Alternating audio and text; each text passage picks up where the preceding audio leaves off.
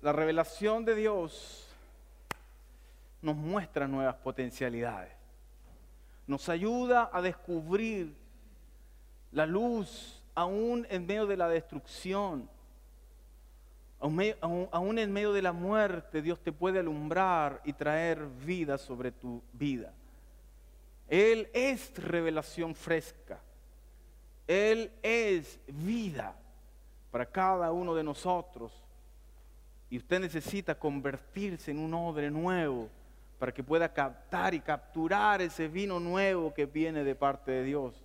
El odre viejo difícilmente va a poder captar lo nuevo de Dios. Es como lo que le pasó a los fariseos cuando vino Jesús. Los fariseos pensaban que todo lo que ellos necesitaban saber era lo que estaba en el Antiguo Testamento y que ellos ya no necesitaban nada más. Ellos pensaron que ya la revelación que había recibido era todo lo que podían, haber, lo que podían recibir. Entonces cuando viene Jesús con una enseñanza nueva, viene con un vino nuevo, ¿qué pasó con esos odres? Se resistieron. Se resistieron al cambio. No aceptaron a Jesús con ese mensaje nuevo.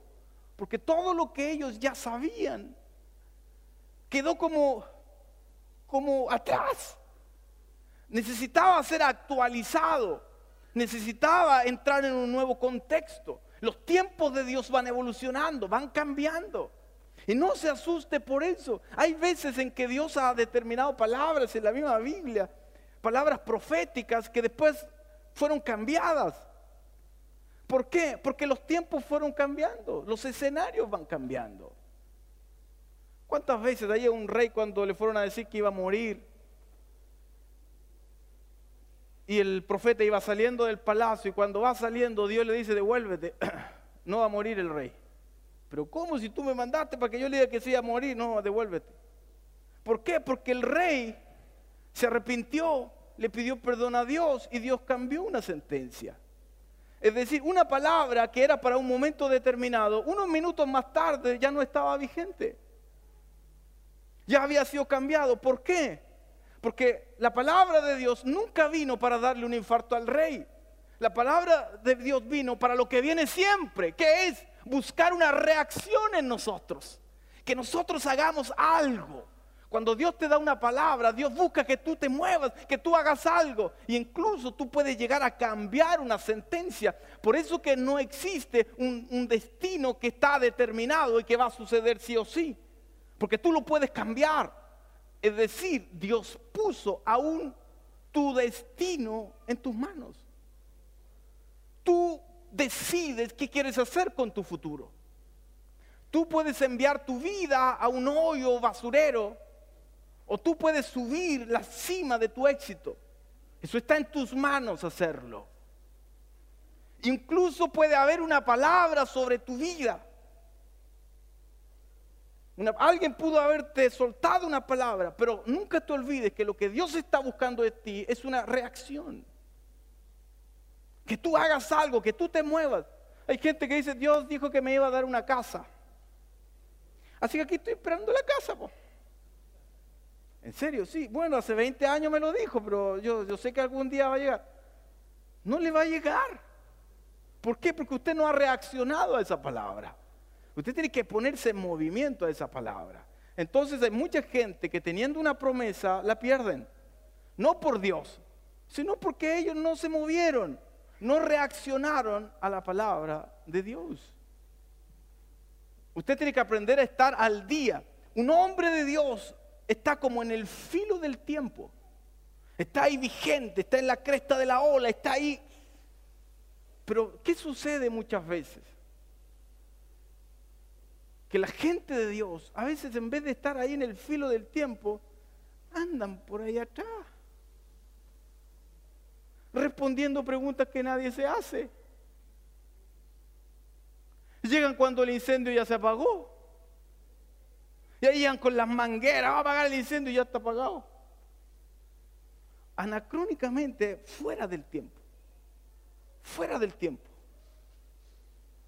desfasados en su forma de hablar, desfasados en su forma de vestir, desfasados en su, en su moda. Como fuera del tiempo, no dice esta gente media rara. Esta gente se está viviendo como en los 80, en los 70, no sé. Incluso hay algunos que están viviendo como en la Edad Media. ¿Verdad? Pero un hombre de Dios tiene que estar ahí en el filo del tiempo, en el momento, así en la vanguardia. ¿Qué es lo último de Dios? ¿Qué es lo que Dios quiere que hagamos para nuestro tiempo? No endurecernos, no endurecer el odre. Porque si tú lo endureces, no vas a permitir que Dios venga con lo nuevo sobre tu vida. Mire, en este tema yo quiero aprovechar de decir algunas cosas relacionadas con lo que nosotros hacemos. Tiempo de cambios, el poder que tiene el cambio. Porque sé que no es muy regular la forma como nosotros llevamos nuestra liturgia y la forma como exponemos también los distintos mensajes. No es, no es una casualidad. Nosotros creemos que es algo que Dios está gestando, que Dios está proyectando, que está promoviendo en la tierra. Nuestra iglesia tiene una asignación de parte de Dios distinta a la que tienen otras iglesias.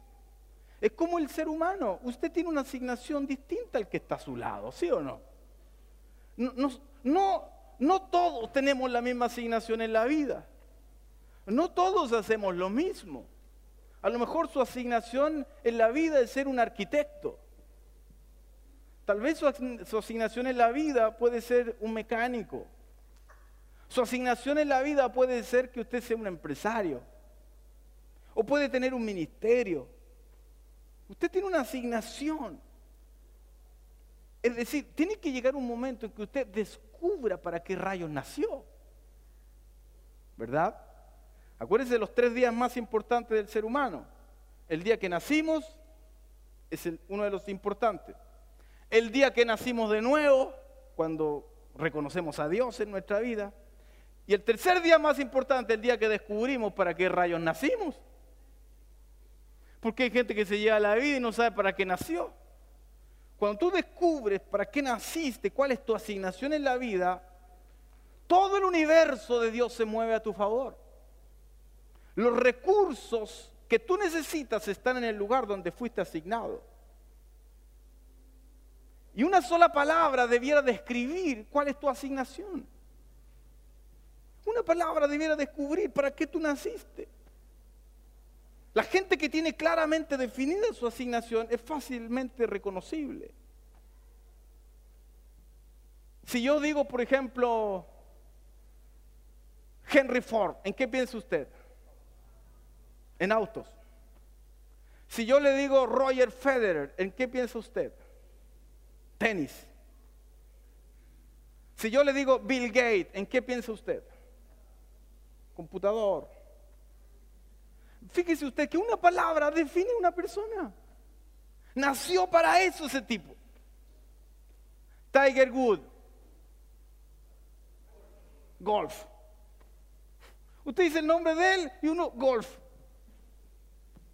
Uno sabe inmediatamente por, porque hay una asignación específica.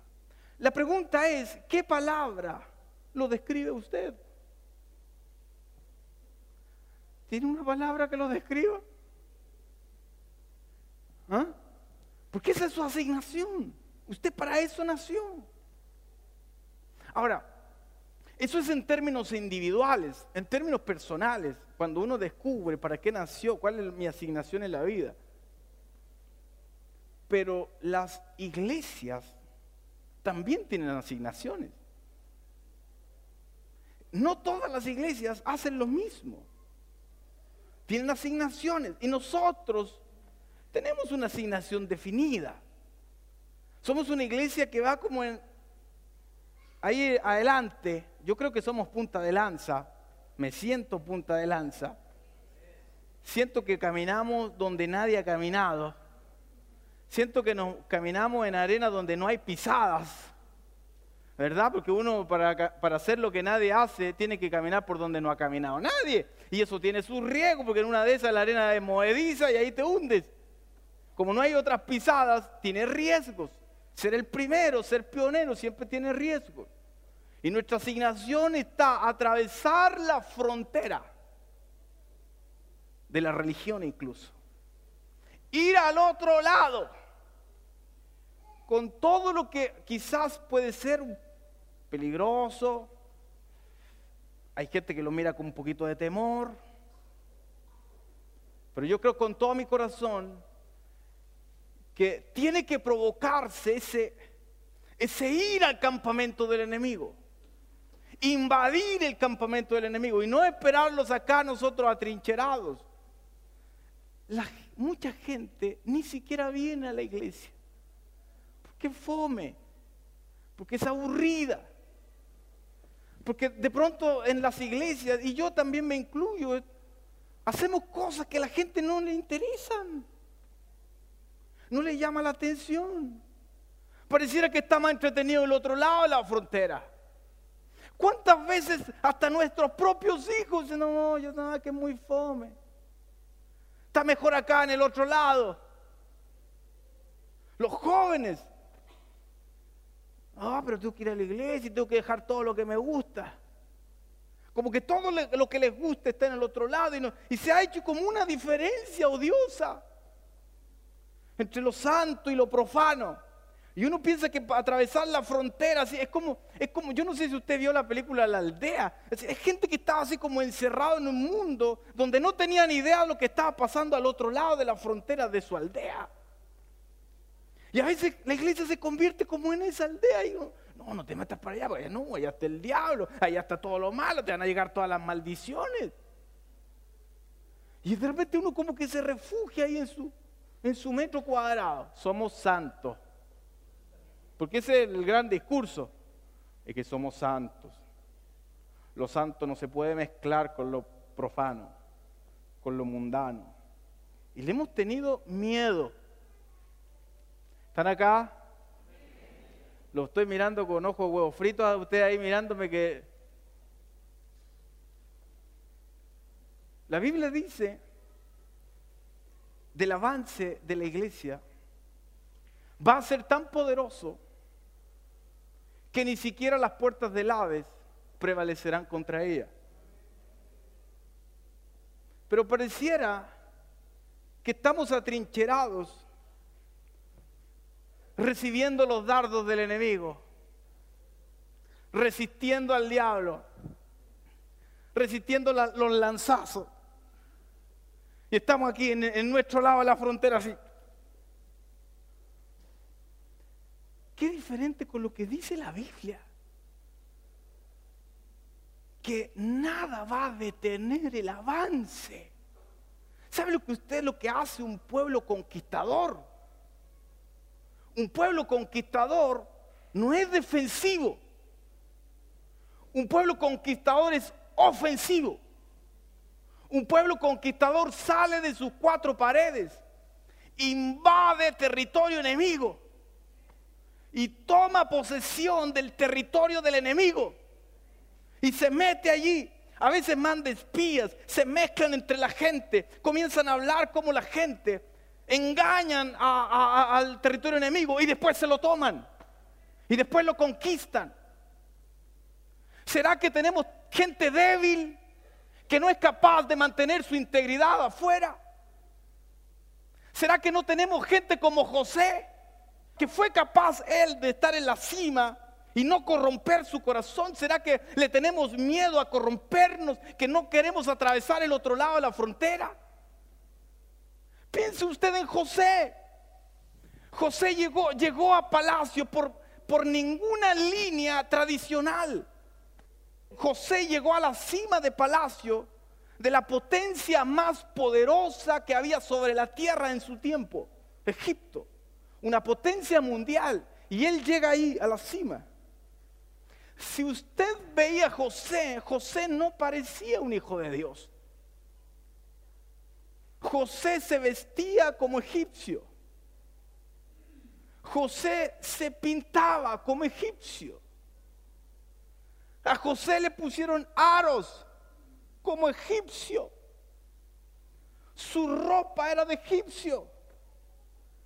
Hablaba como egipcio. Déjeme decirle más. Sus propios hermanos no lo reconocieron. No reconocieron que era José, que era de su pueblo, que era de su gente. El tipo atravesó la frontera, salió de las fronteras.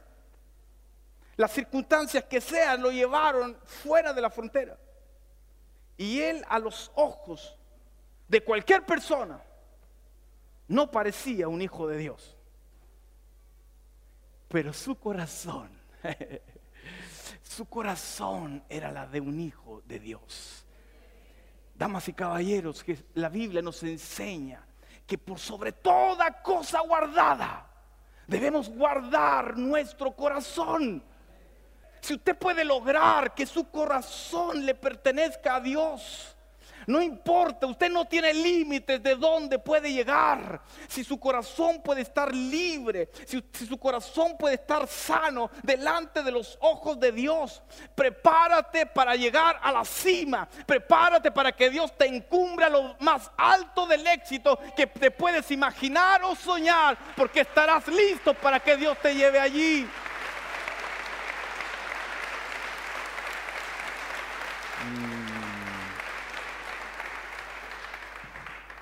Te van a criticar, van a decir, te vistes como egipcio.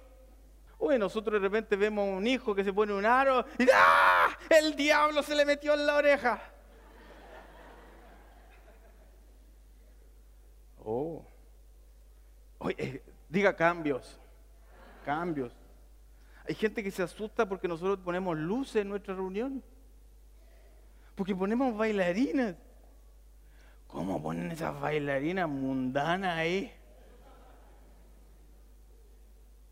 Llegan email así de gente que están ahí en su aldea, encerrados.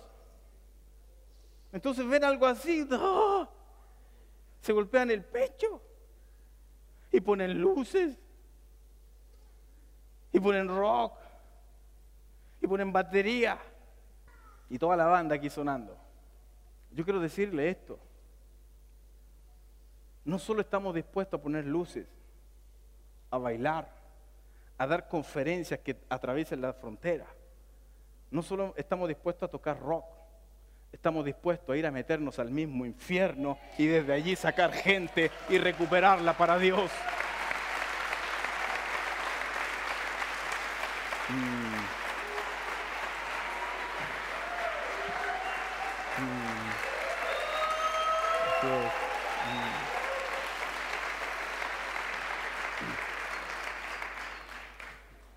Guarda tu corazón. Guárdalo. Dios te va a llevar a la cumbre. En nuestra forma de vestirnos. En nuestra forma de hacer las reuniones. Hagamos entretenido esto. Disfrutemos lo que hacemos. Ya pasó el tiempo donde la reunión es cuestión de Dios, ahora tengo que sacrificarme, tengo que venir a darle gracias a Dios y gracias a Él tengo todo lo que tengo. Entonces, un, par de horas que me sacrifique a la semana. Olvídese.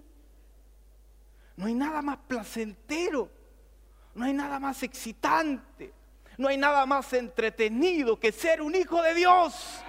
No hay nada más bello, es vida y vida en abundancia.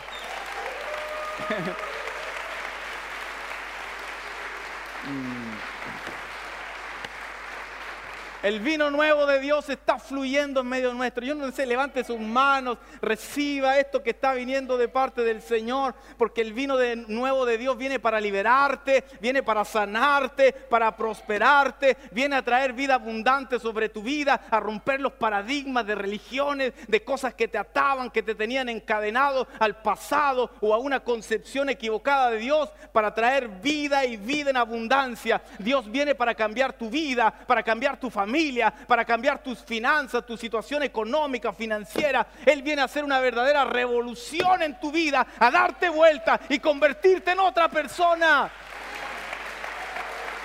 Vamos, si crees, aplauda fuerte ahí al Dios.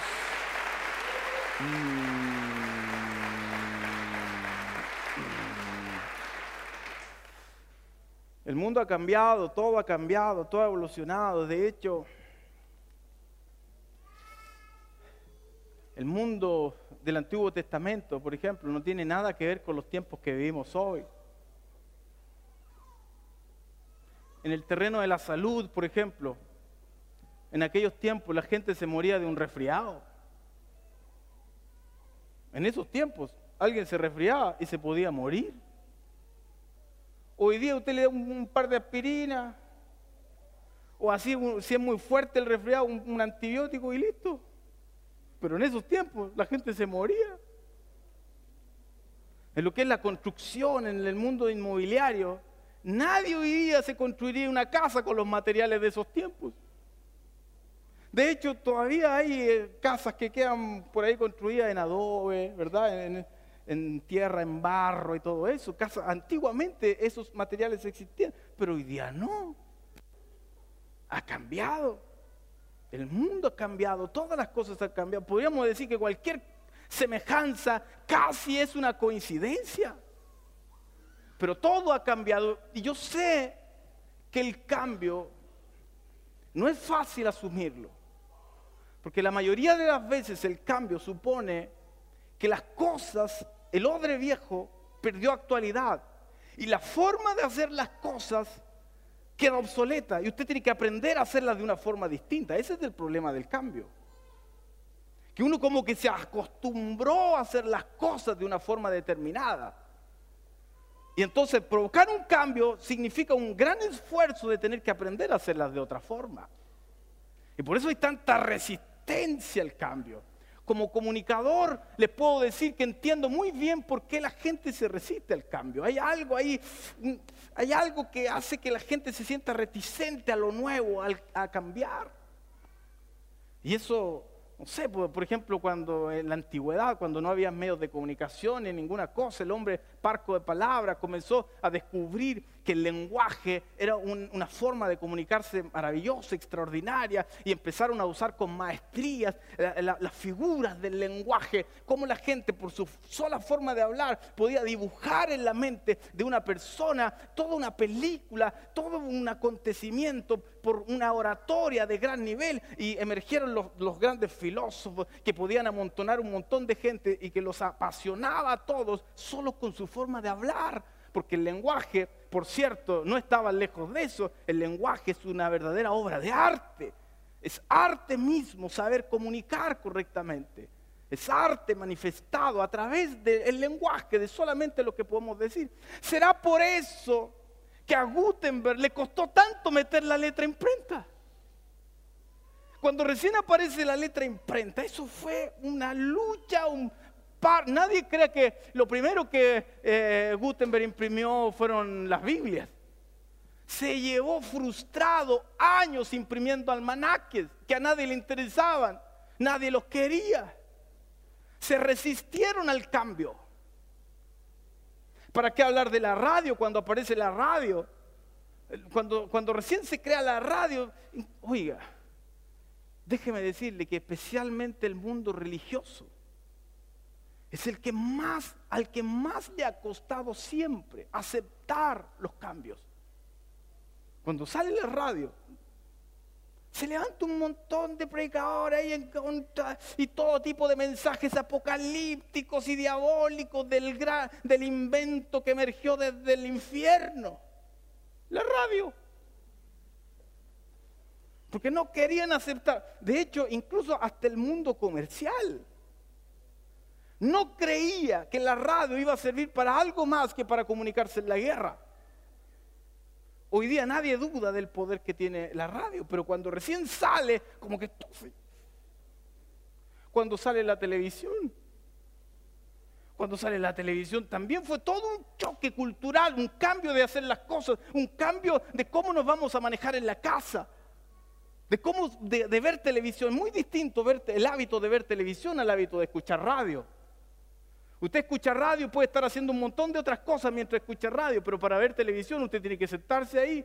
Cambia su hábito de vida. Tiene que dejar de hacer cosas si de verdad quiere ver un programa de televisión. pero para escuchar un programa de radio usted podía seguir haciendo todo. Se provoca un cambio de hábito.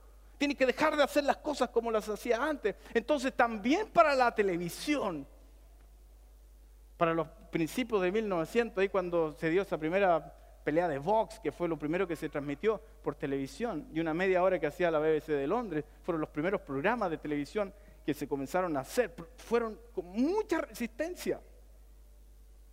¿Para qué le voy a decir lo que dijo el mundo religioso? desgañitado desde los púlpitos, es en la caja del diablo. Usted sabe que hubo gente que obligaba a las personas a quemar los televisores.